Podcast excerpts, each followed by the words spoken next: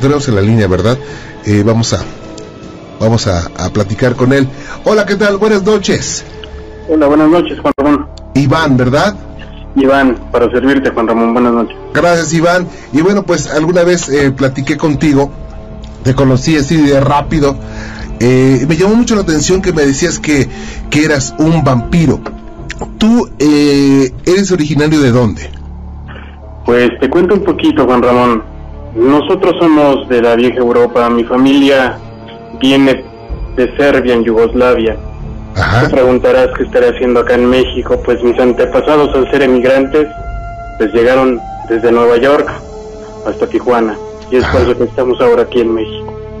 Oye, Iván, Iván, eh, ¿por qué eh, me dices, por qué afirmas que eres un vampiro? Perdón que te haga esa pregunta porque, digo, tú estarás de acuerdo que no es muy común que a una persona diga que es un vampiro. Digo, lo hago con mucho respeto. Juan Ramón, tú sabrás que nosotros somos desde tiempos inmemoriales gente que ha sido señalada, asesinada.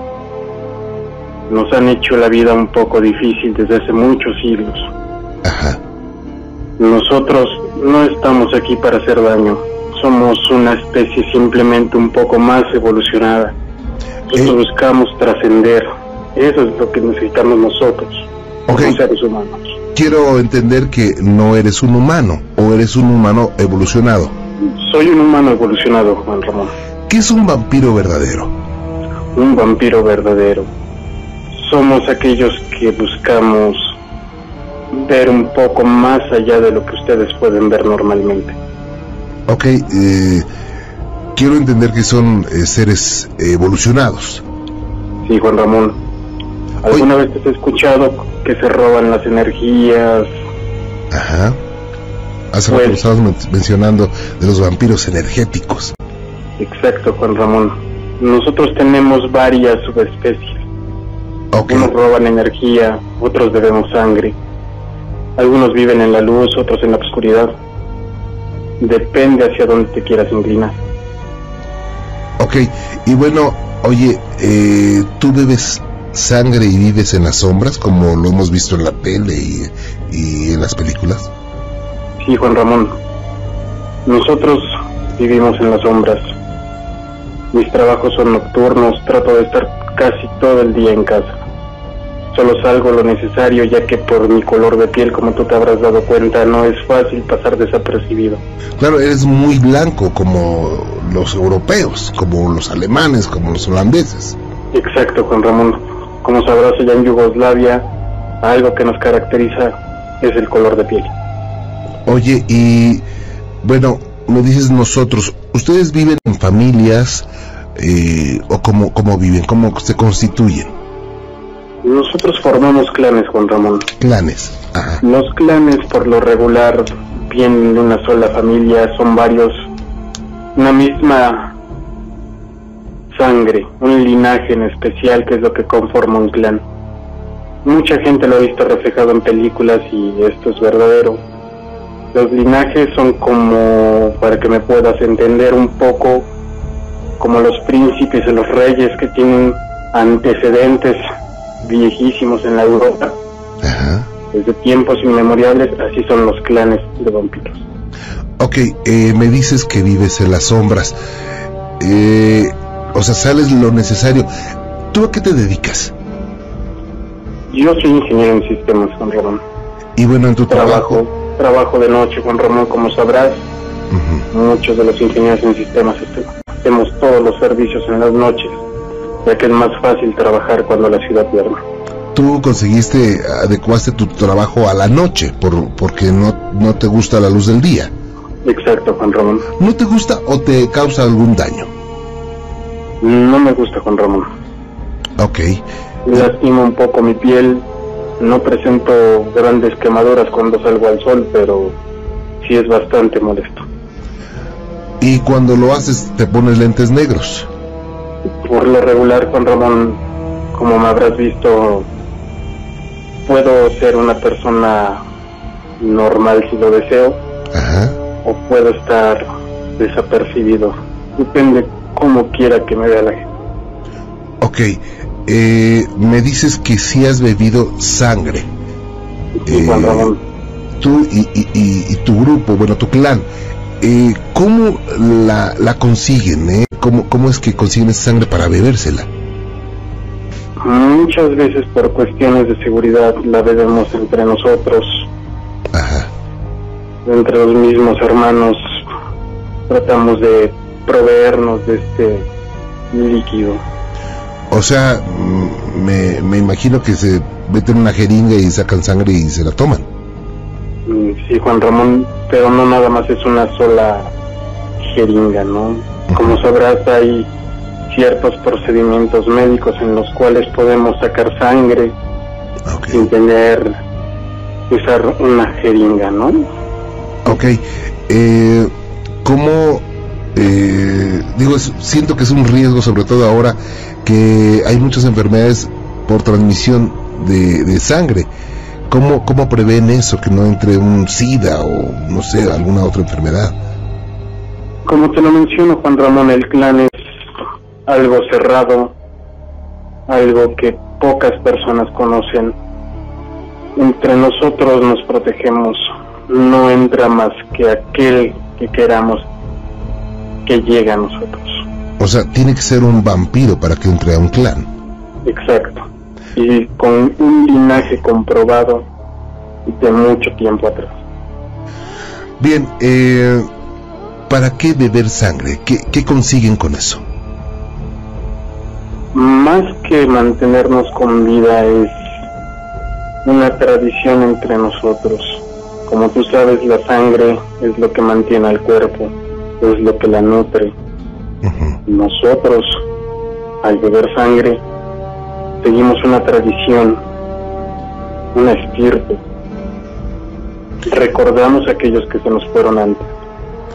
Bueno, eh, ¿y solamente beben sangre o, beben, o, o comen alimentos como los seres humanos? Podemos comer de todo, Juan Ramón. Hay mucho mito dentro del vampirismo, pero los verdaderos vampiros son los que puedes ver en la calle y nunca sabrás que es un vampiro. O sea, no, no tienen alguna característica especial para decir este hombre o esta mujer es un vampiro. No, Juan Ramón. Tal vez las personas que son sensibles, susceptibles a todo esto, podrán tener la capacidad de reconocernos, ¿no? Pero no es común que, que alguien nos vea y nos reconozca a la primera de de tratarnos. Me dices que se constituyen eh, por clanes. ¿Quiénes forman esos clanes? Todo aquel vampiro que tenga un linaje por lo regular de Europa, porque de ahí se empezó a diseminar a todo el mundo. Aquel que tenga un linaje puede estar en un clan, que lo sabe rastrear, que lo sabe ubicar a sus antepasados, podrá llegar a su clan. Hay varios clanes en México, En México hay, o sea, quiere decir que hay muchos vampiros. y Juan Ramón. ¿Y cómo se puede, o sea, bueno, usted- entre ustedes eh, se sabe cuántos eh, grupos, cuántos clanes hay? Te daré un dato, Juan Ramón. Ajá. Cuando menos hay 67 clanes aquí en México. ¿Y cuántos, eh, o sea, un clan es formado por cuántos vampiros? Es difícil poder determinar un número de vampiros en cada clan. Por lo regular son alrededor de 300 personas o un poco menos. Ajá. Depende la movilidad que haya tenido ese clan. Al llegar primero a América del Norte y de ahí bajar hacia todo lo que es Centroamérica y Sudamérica. Puede variar. Iván, ¿por qué me platicas todo esto? O sea, eh, si ustedes viven en clanes, eh, supongo que son unas sociedades, pues si no secretas, pues muy, muy discretas, cuando menos. ¿Por qué me platicas todo esto? ¿Por qué en un programa abierto, un programa que muchas personas lo escuchan, me platicas esto? ¿Para qué? Juan Ramón, yo te he seguido durante mucho tiempo la huella. Sé con quién estoy tratando, sé hacia dónde vas y me atrevo a decir que eres la única persona en la que hemos podido confiar esto. Tal vez muchos no crean, muchos sí. Ajá. oye, pues digo, muchas gracias, no sé ni qué decir, pero digo, muchas gracias.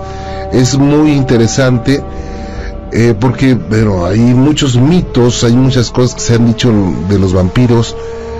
Eh, la televisión, las novelas, el cine, nos han puesto eh, pues un icono de lo que es un vampiro, que si se, se eh, pueden alejar con un crucifijo, que si con un collar de ajos, que bueno, se dicen tantas cosas que pues eh, para muchos es un mito. Recuerda Juan Ramón, del mito a la realidad es un pequeño paso, y tú lo sabes. Eh, ¿Los vampiros son malos o son buenos? ¿O hay malos y buenos? La naturaleza humana, Juan Ramón, puede ir hacia el bien, hacia el mal. Todo depende del momento en que estemos. Nosotros simplemente estamos aquí en un proceso de evolución. Ok. Oye, ¿y ustedes tienen poderes? Tenemos ciertas habilidades, Juan Ramón. ¿Cómo que? Poder, poder tener la capacidad de, de ver la intención de una persona antes de que nos haga algo. Saber qué es lo que quieren. Poder sentir las emociones de otra persona. Oye, Iván, me dices que, digo, y te agradezco que me confíes todo esto, me dices que has seguido mi trayectoria y me dijiste, me dejó algo preocupado, me dijiste, y sé a dónde vas. ¿A dónde voy, Iván? Juan Ramón, estamos llegando a un momento en el que toda la humanidad se tiene que unir. Tanto los que somos vampiros, la gente que está en proceso de evolución. Juan Ramón, tú sabes, tenemos que ser mejores personas. Digo, eso es cierto y eso eh, coincidimos eh, con muchas civilizaciones, con muchos cultos. Eh, el doctor, el doctor Senil te quiere preguntar que si pueden, ¿cómo dice doctor? ¿Pueden donar sangre? Que si pueden donar sangre, ustedes. Por supuesto, Juan Ramón. Nuestra sangre no es diferente a la de ustedes. ¿Y recibir transfusiones? También, Juan Ramón. Bien, eh, ¿el maestro Soham tiene una pre- alguna pregunta? Eh, sí, eh, esto, por ejemplo, eh, el grupo sanguíneo que ustedes tienen, eh, ¿tiene alguna diferencia con los grupos sanguíneos humanos en los que se conoce la clasificación normal? No, es totalmente idéntico. La única diferencia que hace es que nosotros podemos donarle a todos ustedes. Ok. Oye, y bueno, la gente se preguntará, Iván tendrá colmillos como, como lo veo en la película, eh, morderá a, a un animal o a un ser humano en el cuello y les, y les eh, extrae la sangre. No, Juan Ramón. Ajá. El vampiro que han dibujado, mostrado durante mucho tiempo, revistas, libros, cine, está lejos de ser lo que somos. Tú me conociste, soy una persona normal, no tengo colmillos, Claro. no muerdo, simplemente trato de absorber todo el conocimiento posible de una persona y evolucionar cada día más. Bien, Me Iván, gusta la sangre, mas no haré nada violento por conseguirla. Muy bien. Iván, déjame hacer una pausita rápido y regreso contigo. ¿Sí? ¿Me permites? Claro que sí. Gracias. Y bueno, no se vayan, no se vayan por favor, tengo que hacer una pausa y seguimos platicando con Iván, una persona que afirma ser un vampiro auténtico. No se vayan. Esto es Exhalofrío. Soy Juan Ramón. Mm, Este corte pues nos has hecho pensar mucho. Eh, de hecho, la gente que nos está escuchando en este momento te, te- también está pensando mucho, nos están enviando muchas preguntas. Eh, una de ellas, ¿cuánto puedes vivir o, o- o tu clan o, o- o tu condición de, de vampiro, cuánto te permite vivir? ¿Lo mismo que un ser humano? Podemos vivir un poco más que el promedio, Juan Ramón. O sea, el promedio ahorita es como de 70 años, ¿no, doctor? Eh, Sí, 70, más o menos, 75 años, para un hombre y 75, sí. 75 para una mujer. Sí. Eh, ¿Un vampiro cuánto puede vivir? pues de 80, hay casos que se han llegado a dar dentro de los clanes hasta 100, 100, 101 años, personas bastante longevas. Una característica que tenemos nosotros es que nuestros últimos años de vida es cuando nosotros empezamos a vernos un poco más avejentados. De ahí en fuera nuestra vida es bastante longeva, bastante... No representamos tanto la edad de lo que tenemos. O sea, yo eh, te vi, aunque te vi rápido, me imagino que estarás entre unos 25 y 30 años. ¿Qué edad tienes? Tengo 35, Juan Ramón. 35, digo, te ves joven, es un hombre delgado. Y bueno, eh, ustedes seguramente, dice Cristina López, eh, llegan a padecer enfermedades. Cristina López de San Diego, gracias. ¿Perdón? Eh, ¿Llegan a padecer enfermedades? Pues son muy contadas, Juan Ramón. Realmente vivimos sin enfermedades más que tal vez la sensibilidad en la piel. Pero de ahí en fuera somos unas personas bastante sanas, mucho más que el promedio. Eh, yo quiero preguntarte algo. ¿Cuál es tu concepto del bien y del mal o el concepto de un vampiro hacia el bien y el mal?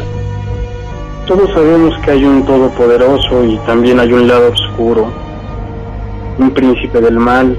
Respetamos todas las creencias, Juan Ramón. Para nosotros el bien y el mal es muy relativo, como te lo comenté. Todos tenemos el momento preciso en el cual inclinar la balanza. Pero eso sí, todo se paga, Juan Ramón. O sea, ustedes también tienen el principio de que pues lo malo que hagas te lo cobra la vida. Más que la vida, Juan Ramón, nuestras mismas acciones nos cobran.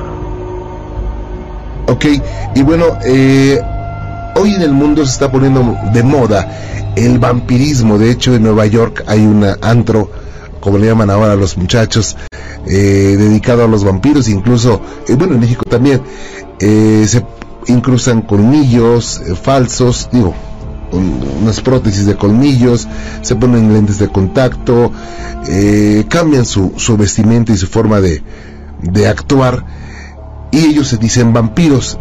¿Qué opinión tienes de ellos? A nosotros nos ayudan, Juan Ramón. Entre mejor nos mimeticemos entre el mito del vampiro que han creado, nuestros clanes estarán a salvo por más tiempo. O sea que eh, la protección que ustedes tienen es el hecho de que no sepa la gente que lo son. Exacto. Eso leía al principio, lo, lo- lo leí en, eh, al principio del programa, y digo, todo eso resulta muy interesante. Yo quisiera que, que platiquemos mucho más, incluso que platicáramos aquí en la cabina algún día, Iván, si, si así no lo, no lo permites, y pudieras traer a pues a otros a otras personas que forman tu clan. Eh, Fernando Estudillo dice, eh, oye, ¿y tienen algún jefe, algún jerarca? Por lo regular, la jerarquía dentro del clan se da por la edad, por la experiencia, por la sabiduría que has obtenido durante tantos años. Y así lo vas traspasando poco a poco a todos los miembros. Un jerarca como tal no existe. Solo los más longevos pueden tomar ciertas decisiones, pero es un consejo. Ajá. Oye, bueno, maestro Sujambi quiere hacerte una, una, una pregunta. Eh, te voy a hacer una pregunta. Eh, tú sabes perfectamente bien que el mundo espiritual es un mundo que vive en paralelo con nosotros.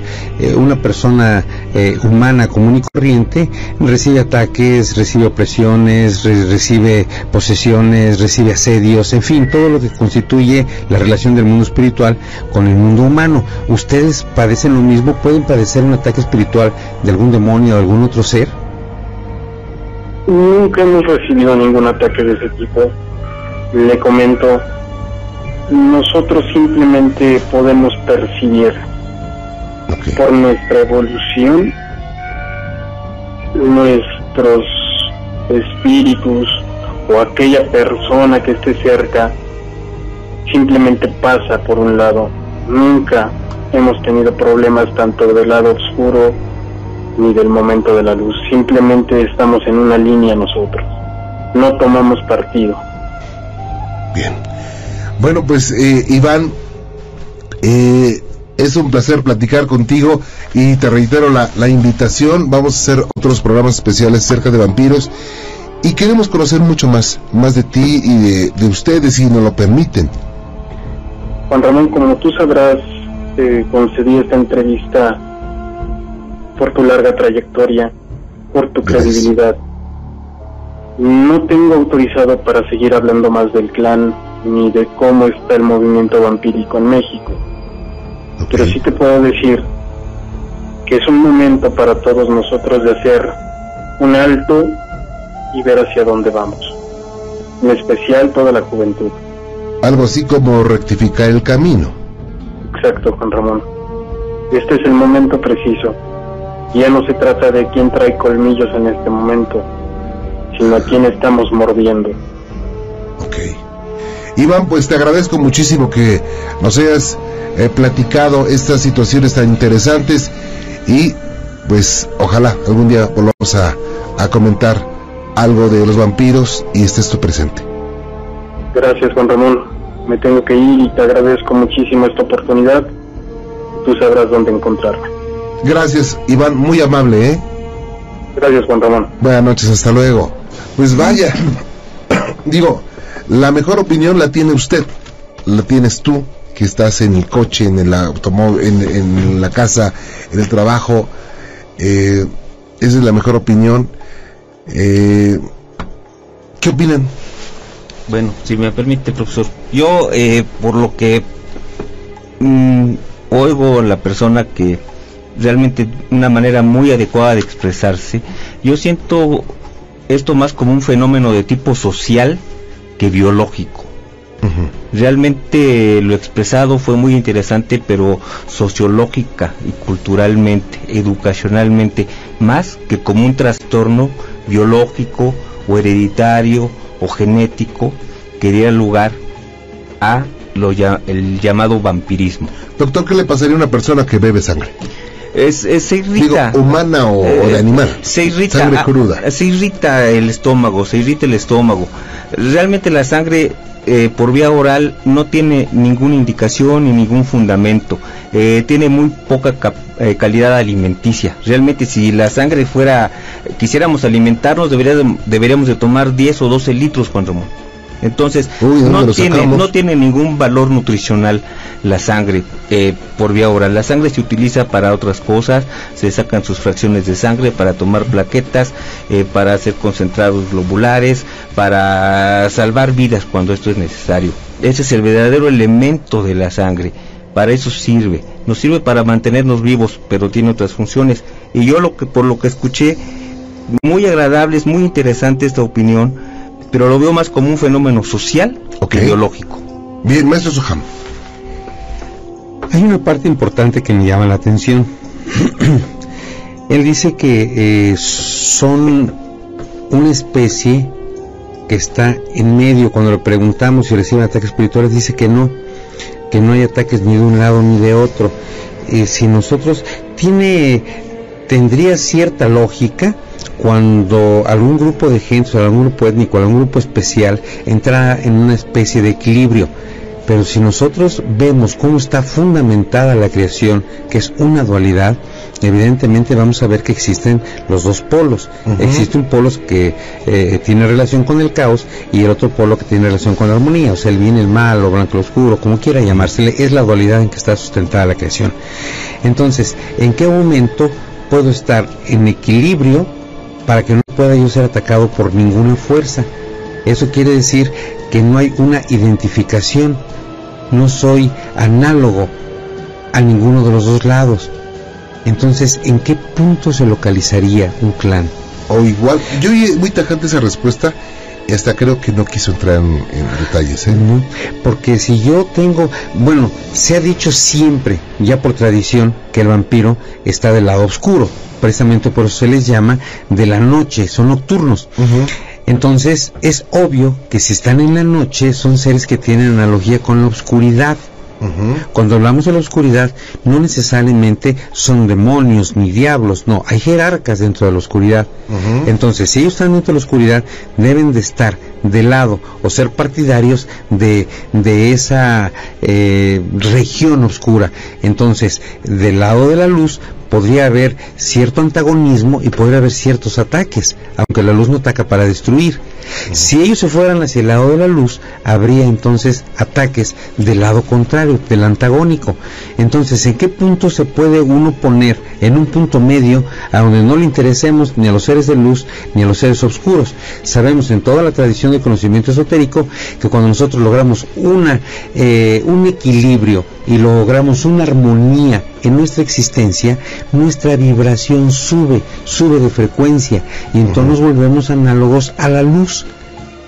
Si ellos están evolucionando, pueden evolucionar en la oscuridad, pero entonces serían antagónicos a la luz. Aquí es donde no, no entiendo muy bien en qué punto intermedio son indiferentes o, cómo funciona, no lo entiendo. Yo eh, quisiera platicar nuevamente con él, eh, que venía incluso a, a, la cabina, ¿no? Y que platicara más. Es muy interesante. Digo, finalmente respetamos lo que dice, ¿no? O sea, eh, y el público podrá creer, podrá creerle o no, o sea, está en su derecho. Pero sí, ah, digo, hay muchas preguntas que quedaron eh, por supuesto, en el aire. Y bueno, pues una de las leyendas eh, más sonadas durante la historia es la de la vampira del siglo XVII, Elizabeth Bathory.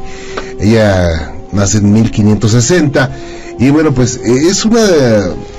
Era perteneciente a las mejores familias de Transilvania y bueno, pues tenía muchos familiares, era una mujer guapa, pero precisamente yo creo que esa vanidad la hizo cometer algunas locuras. Y digo locuras porque el hecho de bañarse en sangre eh, de doncellas, de, jovencitas, para pretender preservar esa belleza, pues como que está, está rudo, ¿no?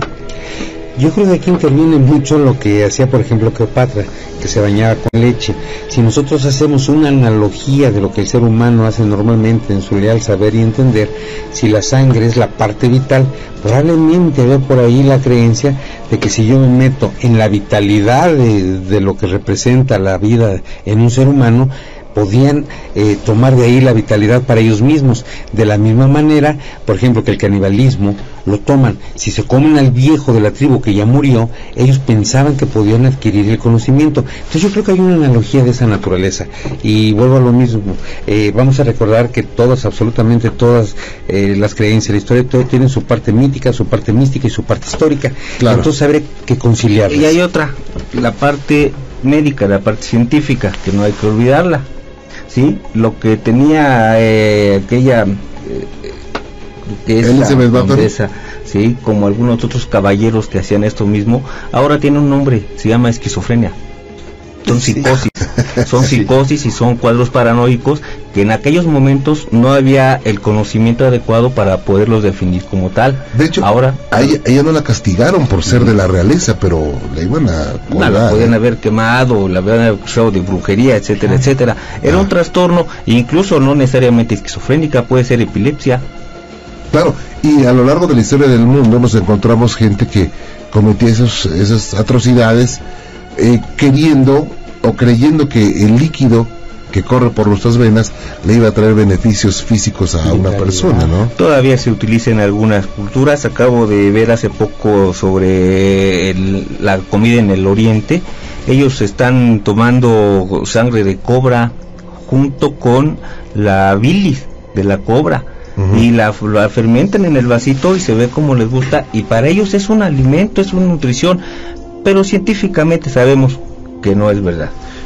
Okay. Hay una parte muy importante que seguramente todos conocemos, que es eh, la vida y, las costumbres en un rastro, eh, los tablajeros y la gente que, que le quita la piel a las reses, que las destaza para que vayan a las carnicerías finalmente, cuando los animales son sacrificados, evidentemente eh, ellos obtienen la sangre y es una creencia entre ellos en que tomársela les da mucha vitalidad y lo siguen haciendo hasta la fecha.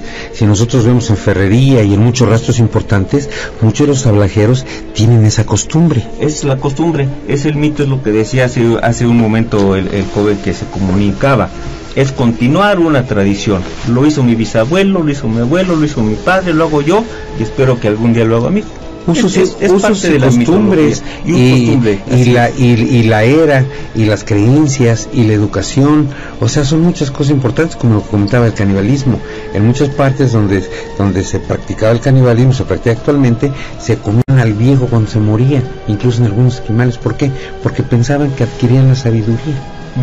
Ok, y bueno, hoy en día eh, hay, o se sabe que hay grupos, o como dice este joven Iván, hay clanes de, de vampiros, pero bueno, gracias a, a esos vampiros que, que bueno, se caracterizan y que están en, un, en una discoteca y que es una moda, ¿qué puede traer socialmente? Uh, ¿Qué puede aportar?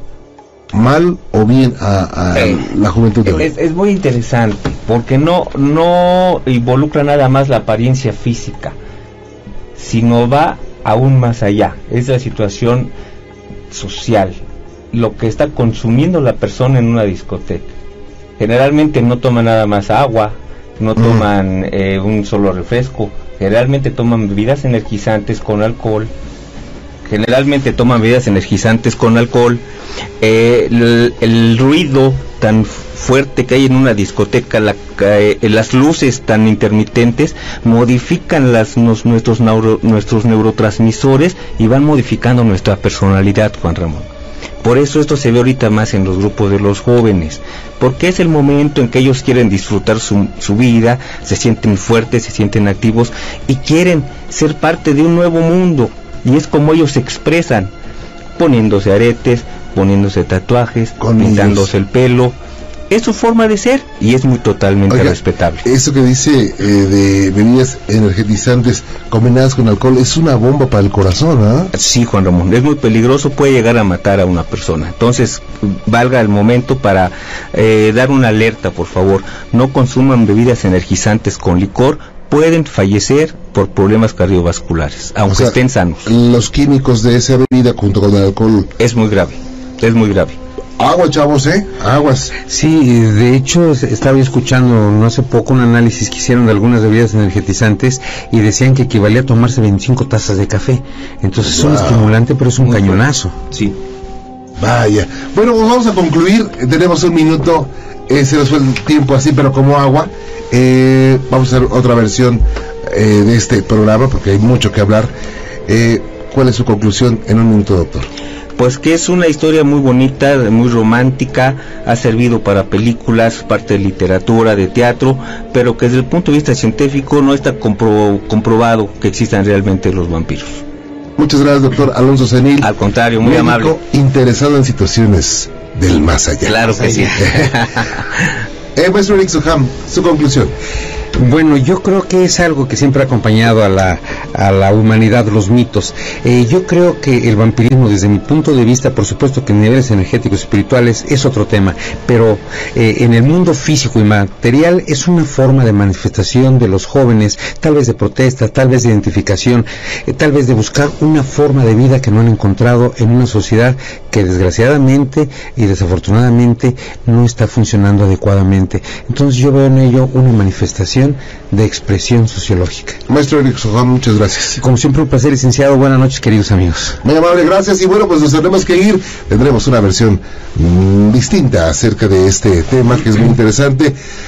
Nos vemos. Gracias por estar con nosotros. Mañana nos espero en punto de las 10 de la noche. A nombre del equipo, soy Juan Ramón Sáenz. Pásenlas. ¿Cómo estás, Luis? Buenas noches. Hola, José Ramón. Buenas noches. ¿Cómo estás? Bienvenido. Bien, con el gusto de saludarte. Oye, Luis, ¿le puedes bajar un poquitín a tu radio? Porque sabes que si no nos sale la bruja y luego, ¿qué hacemos? Okay. Sí, porque aquí mi amigo se asusta y duerme solo. ¿Cómo se llama tu amigo? Da. ¿Cómo? David. Oye, David, ¿cómo que te asustas? No te me asustes, David. ¿Eh? Es que es cardíaco y duerme solo. ¿Cómo? ¿Y por qué duerme solo? Bueno, no sé, de ahí no se me entiendan. Eh, no, no, no. Mejor que se... no escucho nada. Que se compre un osito de peluche y que no duerma solo, ¿ok? Muy bien. Árale, a tus órdenes, Luis. No, pues como te comentaba en el mensaje, mi relato es de La Llorona, pero en realidad es cortito, pues. Ok. Porque a mí me tocó verla cuando yo era niño, ahí por mi casa, que es tu casa también. Gracias, muy amable. Este, una vez jugando ahí en la calle, de hecho eran como las 6, 7 de la noche. Ajá. Y eh, había un, enfrente de mi casa está la vía del tren. Entonces ahí jugando en la calle nos acercamos a la vía del tren y, y, ese día estaba nublado y estaba haciendo mucho aire. Ok, Luis, ¿le vuelves a bajar un poquitín más a tu radio? Gracias. ¿Y luego? Y ya este, de repente se empezó a escuchar un, un lamento de una persona.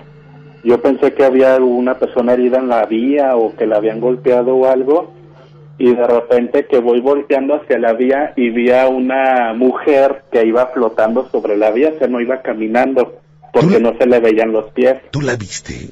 Sí, yo la vi. Ay, qué fuerte. ¿Y luego?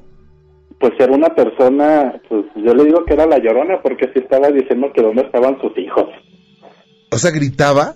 Sí, estaba diciendo, pues igual el... El, ¿El clásico grito de la llorona. ¿Hay mis hijos? Sí. ¿Y con quién ibas tú, eh? Pues de hecho, como el, estábamos jugando fútbol y el balón se fue para allá, pues yo fui por él, pero yo estaba solo. Ah, órale. Oye, pues qué impresión cuando viste esto. Iba flotando y además, ¿qué viste? ¿Cómo vestía? ¿Cómo era su pelo, su cara? Mira, la cara la verdad no se la alcancé a ver, sinceramente. Nada más le vi que traía el cabello negro largo, más o menos a media espalda, Ajá. y traía un vestido blanco que le cubría los pies. Ok. Y se iba gritando, bueno, el lamento, que de dónde estaban sus hijos. Oye, y tus amigos esperando el balón para reanudar el juego, y tú ahí espantándote con la llorona. Pues de hecho, fíjate que no me espanté, la verdad.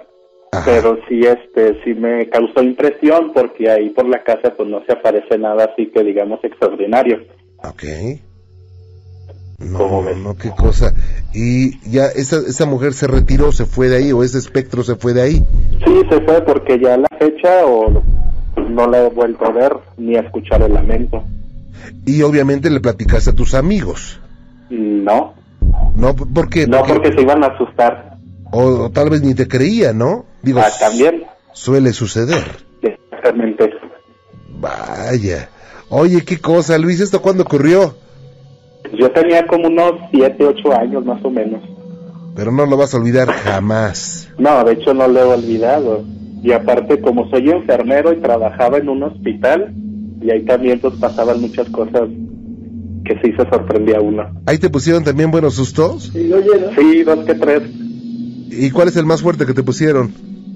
Pues sustos, sustos de impresionarme no, pero una vez eh, iba subiendo una rampa para entrar a, un servicio y yo vi a un niño jugando con una pelota en, la rampa y eran temprano como las 5 o 6 de la tarde. Entonces, como yo tenía que dar vuelta en escuadra y yo lo único que le dije al niño fue no estés jugando aquí porque te vas a caer. Entonces me di la media vuelta y me entró por curiosidad por regresarme y el niño ya no estaba. Pero fue en fracción de segundos, o sea, no me tardé ni un minuto, ni mucho menos. Yo nada más di la vuelta y me, me entró curiosidad de regresarme y ya no lo vi. Ay, ¿y no lo vio alguien más de tu...? No, de hecho estuve este, preguntando en ese servicio y en el de abajo a ver si era el niño de algún familiar o algo y no, nadie llevaba niños en ese momento. Ajá y nada más pues me tocó verlo a mí. Vaya. Bueno, pues situaciones que no tienen explicación lógica alguna y bueno, pues te agradezco que nos hayas platicado esto y sabes que tienes tu regalo. Muchas gracias. ¿Puedo mandar un saludo? Claro. Pues quiero mandarle un saludo a mi novia Alma que ahorita está en León y espero que me esté escuchando. Árale. Y aquí a David que ya se asustó. ¿Cómo, David? Pues hay que hay que hay que hacer algo para que no se espante, ¿no? Y más porque duerme solo. ok, bueno, eh, te van a dar instrucciones, lo tienes que recoger en Exe Aguascalientes, ¿ok?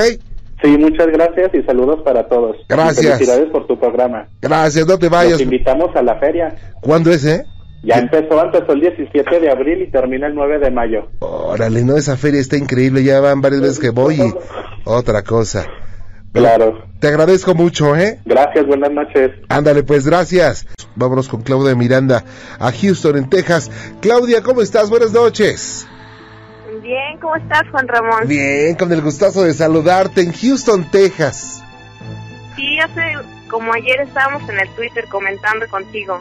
Claro, claro, Claudia, me da mucho gusto platicar contigo. ¿Cómo has estado? ¿Todo bien? Todo bien, todo tranquilo y sereno. ¿Cómo está Houston esta noche? Muy bien, muy bien, aquí tranquila. Acabo de darle de cenar a mis gatos.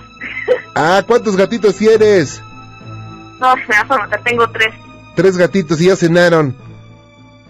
Sí, ya cenaron, les toca bañarse porque ya huelen feo. Uh, ahí, ahí, va a estar difícil porque no les gusta, pero estoy a tus órdenes, Claudita. Muchas gracias por estar con nosotros. No, gracias a ustedes que me dan este espacio y este, pues aquí contándoles un relato y este, este, pues sí, es que hace un tiempo en la ciudad de Morelia, Michoacán. Ajá. Ahí yo vivía con mi familia. Sí. Entonces, este, vivíamos de renta, rentábamos a una casa. Ok. Entonces ahí, este, el señor que rentaba la casa vivía arriba con su hija, una de sus cinco hijas, creo. Ajá. Entonces, pero las otras cuatro estaban viviendo con la mamá en la Ciudad de México, o sea que nunca venían. Ajá. Pues solo había una hija ahí, que ya tenía como 20 años, y el papá. Y el papá sí se veía así como que bien, no sé, como que bien serio, como que siempre se quedaba mirando con una mirada bien penetrante. Este, y tenía un águila arriba. Y el águila en la noche siempre hacía, así cantaba bien fuerte, así como que miraba algo escuchaban cadenas arriba del techo. Sí. Y yo pensé así como de, wow, son cadenas, no, sí, yo me espantaba mucho, pero este, ya luego después de un tiempo yo decía, ah, ya son las 12, ya vienen las cadenas. Ajá. Este, pero todos estos sucesos fueron este poquito lo que mi hermana vivió ahí. o sea, este, Mi hermana me dijo que, este, le recuerdo una noche, ¿verdad? Que estábamos este, durmiendo y este, ella pensó que ya había llegado mi mamá. Y vio que prendieron la luz de la cocina, que movieron cazuelas. Y vio que mi mamá no entraba. Y ella se durmió conmigo esa noche. Y me estaba diciendo, Claudia, Claudia, y yo me duermo como piedra, yo ni la escuché, pero sí me acuerdo que me dijo una cucaracha y me levanté, pero me volví a dormir. Y este, y dice, es que esa la única manera que te levantaras, pero ni así. Pues ya sí pasaban cosas así que movían las cosas, y la águila siempre, ya es que los animales cuando ven algo gritan o hacen ruido. Ajá. Este, pues resulta que la hija del señor nos dijo que el señor este se divorció de la señora porque la, la maltrataba mucho. Sí. Este, y que todo llegó al colmo cuando la señora estuvo embarazada de unos gemelos y este y los bebés este fallecieron por no atenderlos y que los los entraron bajo la escalera. Ay, qué feo, ¿no? Sí, entonces cada vez que pasabas por la escalera, así es como de, oh. O sea, y... Era una familia media rara. Tenían un gatito y lo dejaron morir de hambre, así, no les daban de comer Oye, nada. Pues si a sus hijos los dejaron morir, imagínate a los pobres gatos con mayor razón, ¿no?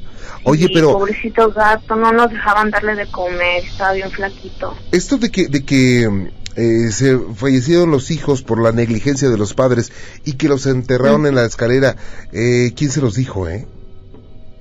La hija del señor. Wow. Y digo, ¿qué pasó por tu mente cuando viste Y hasta esto? los vecinos saben, ¿eh? ¿Ah, sí? Los vecinos saben de eso, eso es un secreto a voces que está ahí. Ajá. Sí. Muy miserable que fue el señor con la señora y este, pues sí, muchas cosas pasaron en esa casa. Muy mala vibra es lo que había, pero bien mala vibra, neta. Ahí casi ni entraba la luz, de hecho, ahora que me acuerdo. Oye, ¿cómo dormían? ¿Dormían bien ustedes? No, pues sí, este, nosotros así como niñas, pues este, estábamos bien chiquitas, así como que teníamos nuestro ángel de la guarda todavía. Ajá. Pero mi mamá sí sabes que nos contó una vez que, una vez me pegó y en la noche sintió que le jalaron el pelo. Pasó como en dos ocasiones. Ajá. Cuando me regañaba así, le jalaban el pelo así, salía como si saliera una mano de la pared de, de la cama, de atrás y le jalaba el pelo. ¿Qué cosa? ¿Cuánto tiempo vivieron en esa casa, eh? Pues casi dos años. Sí, casi dos años. ¿Y qué fue lo más fuerte que les ocurrió? ¿Qué fue lo más fuerte? Ajá. Bueno, pues lo que mi hermanita me contó, que este, que le prendieron la luz y que le movieron los trastes ahí en la, en la cocina y que no era nadie y que se veían paz y todo. Ajá. Este, eso fue lo más fuerte que, que yo pienso que, que fue. ¿Por qué? Porque ella tenía como unos seis años. Para que una niña de esta edad te mienta así, está muy, muy, muy, este, raro. No, no, no creo que una niña de esa edad te pueda decir todos esos detalles. Y aparte los niños tienen esa capacidad de poder ver, sentir o escuchar situaciones extrañas, ¿eh? Sí, sí, pobrecita, me siento bien mal que no me levanté esa noche, pobrecita, la verdad. Vaya, oye, y hoy en día no sabes esa casa que, quién la habita o si sigue rentándose o si alguien la compró. No, este, yo creo que sigue la misma familia ahí la rentan, rentan cuartos ahí. Ajá. Sí, yo creo que es lo mismo, ya este, como me vine para acá, pues ya no, este, ya no supe más, pero este, pues yo, yo creo que sigue igual. Mm. Que siguen rentando. No, pues qué cosas, ¿eh? Eso no se te va a olvidar nunca, Clau. No, son historias que se quedan para los abuelos, los cuando ya más abuelos es que llegamos, pero pues sí. Claro, así es que tú sí crees en cosas extrañas. Yo soy tu discípula, yo siempre estoy atrás de ti, lo que tú digas, yo ahí estoy. Ay, qué linda, muchas gracias, ¿eh? Sí, no, de nada, gracias a ti, a ti que nos das toda esta este, escuela de aprender y no informarnos más sobre lo que es esto y no tener más miedo. Poder decir respetar, pero no tener miedo. Claro, hay que respetar mucho. Claudia, te, doy un, un fuerte abrazo y un saludo a todos los amigos que nos escuchan allá en Houston y estamos en contacto. Gracias, Juan Ramón. Quería pedirte un favor. Claro, el que tú quieras. que puedo hablar contigo afuera del aire. Yo me espero. Sí, cómo no. Ahorita que salga, salga a corte con mucho gusto, ¿eh? Claro, Juan Ramón. Gracias, Claudia. Permíteme un segundito. Muy amable. ¿Qué cosas, eh? ¿Qué cosas? Con Cristóbal. ¿Cómo estamos, Cristóbal? Buenas noches. Buenas noches, Juan Bienvenido. ¿Cómo estás? ¿Bien? Muy bien, fíjate que escuchando tu programa de diario. Gracias, muy amable. ¿Y cómo están Nogales en Sonora? Muy bien, fíjate, muy a gusto ahorita el clima. Oye, pues un saludo para mis amigos de Nogales y estoy para servirte. Ok. Adelante. Mira, a mí lo que me pasó hace fue unos cuatro, yo creo, y como cuatro años, todo empezó a dar cuenta que fuimos unos amigos y yo a un rancho. Ajá. Nos fuimos de fiesta y de cuenta que en la fiesta y todo eso estuvo muy bien. No hubo ningún problema con eso. Ajá. Lo que pasó fue que de cuenta fuimos un viernes y nos quedamos hasta el sábado. Ya fue domingo, cada quien en su casa Pasó el lunes, lunes en la noche. Sí. Y mi hermano, tengo un hermano que es muy grande que yo, había salido de fiesta también y no llegaba a la casa. Entonces doy cuenta que está mi cuarto, luego enseguida mi cuarto está el cuarto de mis papás. Y hay un pasillo que tienes que pasar las fuerzas para poder entrar al, para poder llegar a la puerta principal. Ajá. Entonces yo tengo el sueño muy ligero y mi mamá también. Sí. Entonces yo veía que pasaba mi mamá y regresaba, ¿no? Pasaba y regresaba, ya era la una, las dos, tres de la mañana y mi hermano no llegaba. Y ya en una de esas yo vi que mi mamá pasó, pero no la vi que regresara. Se me hizo raro y se quedó dormida mi mamá esperándole en la sala, no sé, o se está asomando por la ventana. Entonces yo me quise levantar y prender la luz para ver dónde estaba mi mamá. En Hazte cuenta que el domingo ese mi papá acaba de poner un abanico de esos de, techo, que tiene que dar un, alambre o algo así para que prenda la luz. Ok, para los amigos que me están escuchando en otras latitudes, un abanico en, es un ventilador, ¿verdad? Ajá, sí. De techo. Exactamente. Ajá. Entonces yo estaba acostumbrado a prender eh, la luz de la pared, no al, no al del techo. Sí. Entonces yo entre dormir despierto, que empecé a levantar las manos, pero pues con cuidado porque no me quería arrancar una mano con el ventilador, como tú le dices. Claro. Y sentí muy pesados los brazos de repente. Pero feo, o sea, no, no te puedo decir. Se me durmieron los brazos y se me cayeron. no los podía mover, no podía hablar, no podía gritar. Sí. Entonces alcancé a voltear de cuenta poquito así sobre mi hombro derecho y vi una niña de unos 13 años parada enseguida de mí con un vestido blanco y cabello negro largo, le cubría la cara, nunca le pude ver la cara. Entonces volteé para enfrente y ¿qué hago? No, no me podía mover, no podía gritar, estaba solo, estaba oscuro y yo la podía ver, o sea, era, ¿qué te digo? Las 2, 3 de la mañana, como te menciono, no entra ninguna luz a mi cuarto. Sí. Y yo la podía ver. Entonces, entre los nervios y todo, lo primero que me acordé, dije, tengo que caminar, tengo que moverme de aquí. Seguí caminando, salí a mi cuarto y enfrente de mi cuarto está el baño. Cuando agarré la perilla para abrir la puerta del, del, baño, me acordé que enfrente, abriendo así la puerta, está el espejo. Sí. No, no, no, dije yo, si abro la puerta voy a ver qué está atrás de mí de pies a cabeza, o sea, no puede ser, me voy a morir aquí, lo primero que pensé yo. Pero te dio miedo. Claro que sí, no podía ni gritar yo, o sea, no, no sabía ni qué hacer. Vaya. Entonces me armé de valor. Ah. Cuando giré la perilla para abrir la puerta, claramente vi que la niña me quiso agarrar del hombro. Te lo juro que se me salieron hasta las lágrimas. Sí, cómo no. Y moví la puerta, cerré los ojos y alcancé a prender la luz. Cuando prendí la luz, fue cuando le pude gritar a mi mamá. Estaba como loco yo gritándole a mi mamá. ¿Cómo tenía la cara, eh, la niña? Nunca le pude ver la cara. Ah, ok. El cabello siempre le cubría, siempre le cubría la, la cara, pues no le alcancé a ver la cara. Entonces, hace cuenta que ya se levantó mi mamá de su cuarto. Yo nunca vi que ella pasara de su, a su cuarto. Y no, mi mamá me decía, no, estás loco, tú vete a dormir, fue una pesadilla o cualquier cosa. No me creía. No, no, yo estoy seguro de lo que yo vi. A mí me quiso agarrar a alguien, y que a mí me quiso agarrar una niña y no me creí.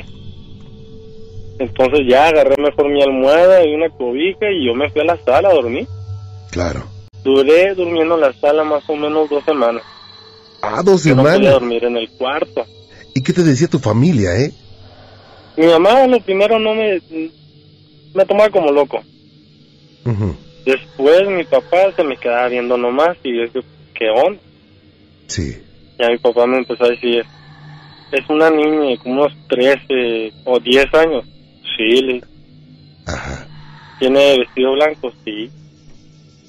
¿Tiene el cabello negro? Sí. Ajá. Ya me empecé a tratar de hacer memoria. ¿Le conté a mi papá o no le conté? Mi papá me contesta con, esa niña me dice, a mí todas las noches me hace cosquillas en los piernas. ¿Cómo? Y yo me quedé blanco, o sea, no sabía ni qué decir, entonces dije, pues no soy el único loco, pensé lo primero yo. claro. Entonces, y le dije, ¿y, ¿y, es lo único que te hace?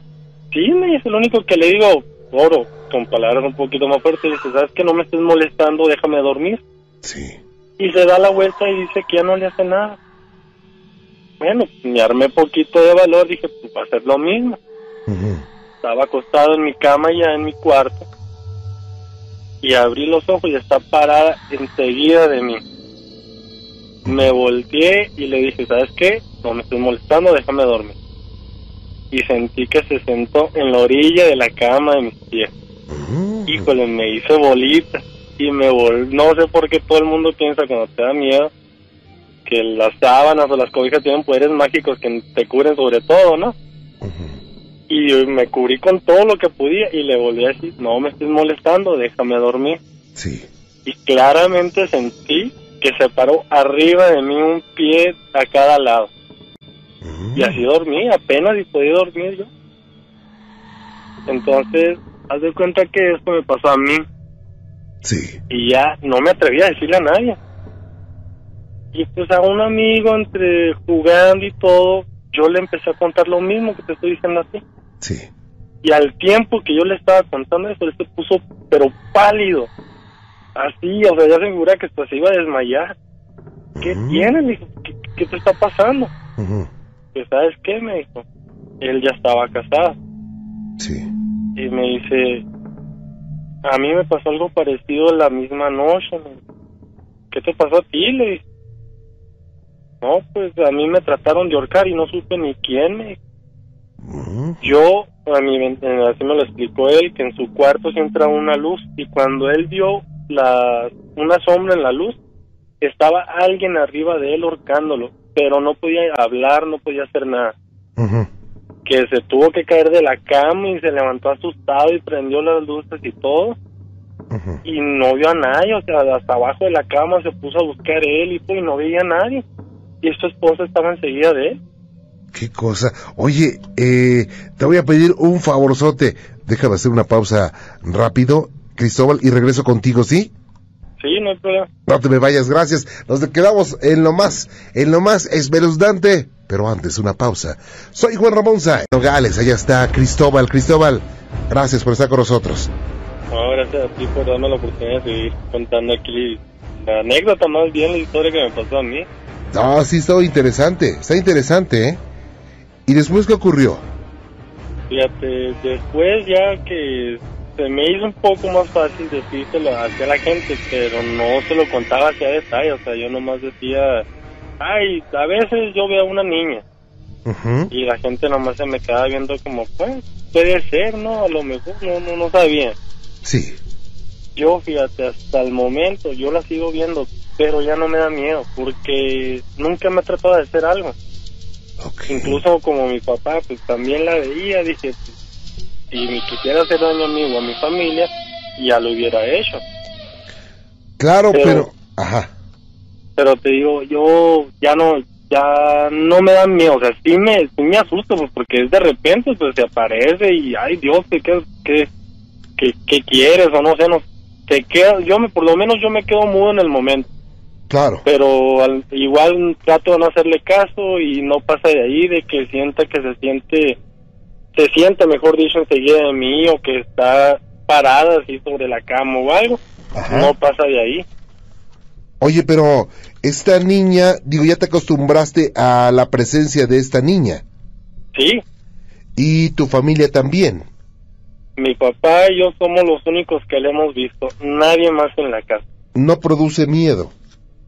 Mm, mira, te asusta la forma, se puede decir que se aparece, al, como la ves vestida, es una niña de 10, entre 10 y 13 años, un vestido blanco pero largo, de cuenta como si fuera de pijama de, tiempos tan muy antiguos, se puede decir. Ok.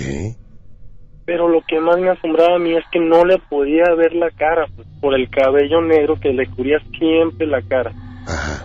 Y no hace ruidos, no hace gestos, sí te mueve ciertas cosas, por ejemplo, yo siempre tengo la maña de poner mis zapatos abajo de mi cama y aparecían en la sala. Mm. O sea, cositas así que ya no, ya no le tomaba importancia porque ya estoy este, por acostumbrado. Sí. Incluso una vez estaba mi mamá, fue la única vez que a mi mamá le tocó ver algo. Yo estaba haciendo una comida en la cocina, era más o menos temprano, como las seis, siete de la tarde. Ajá. Y cuando yo agarré el sartén para echarme en el plato, se movió el plato. ¿Cómo? O sea, el plato yo tanto yo lo tenía en la mesa. Sí. Y yo agarré el, el, sartén, agua en una cucharada del sartén para echármelo al plato y cuando lo iba a echar se movió. Ok. Y yo dije, ah, tenía agua abajo, dije, no sé, algo. Y se movió, lo levanté, sequé y lo volví a poner el plato. Mi mamá no me creyó y se paró mi mamá, se paró mi papá. Y cuando lo volví a hacer, se volvió a mover el plato. Vaya. O sea, a mí me dio risa, no me asusté tanto, pero pues me dio risa y pues, no quieren que coma o qué onda, me quedé yo. Ajá. Ya casi les decía, si quieren, pues mejor pídanme y les hago un poquito más, pero pues no me quiten mi comida. Ajá. Pero cositas así sencillas se puede decir, o sea, después del susto que me ha pegado esa niña la primera vez que me tocó verla, Ajá. nada parecido. Qué cosa.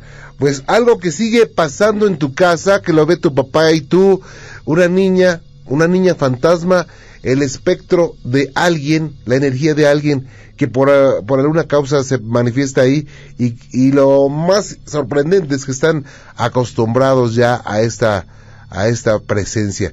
Oye, pues yo te agradezco mucho Cristóbal que nos hayas comentado esto y digo, ustedes tal vez piensen que esto va a ocurrir toda la vida y así lo van a aguantar? Pues fíjate, yo como te digo, como ya estoy acostumbrado, ya no me da miedo ni tampoco me sorprende ni nada. Pero muchas veces cuando vienen amigos o, familia que viene de lejos y se queda a dormir en nuestra casa, dicen que sí sienten algo, pero no ven nada, o sea, ni les hace ruina, nada más sienten algo. Y como yo estoy acostumbrado, mi papá también, pues le decimos, ah, es la niña. Y ellos nomás se nos quedan viendo como, ah, a lo mejor se equivocaron o es otra cosa y no nos toman en cuenta. Qué cosa. Pero pues mi papá y yo somos los que estamos acostumbrados, somos los que más la vemos. Claro. Vaya, Cristóbal, pues un abrazo, te agradezco mucho que nos hayas comentado esa experiencia y estoy a tus órdenes. No, muchísimas gracias a ti por haberme dado la oportunidad de haber contado mi historia. Que estés muy bien, un saludo para todos mis amigos de Nogales. Ok, gracias. Buenas noches, hasta luego. Gracias. Qué cosa, ¿eh?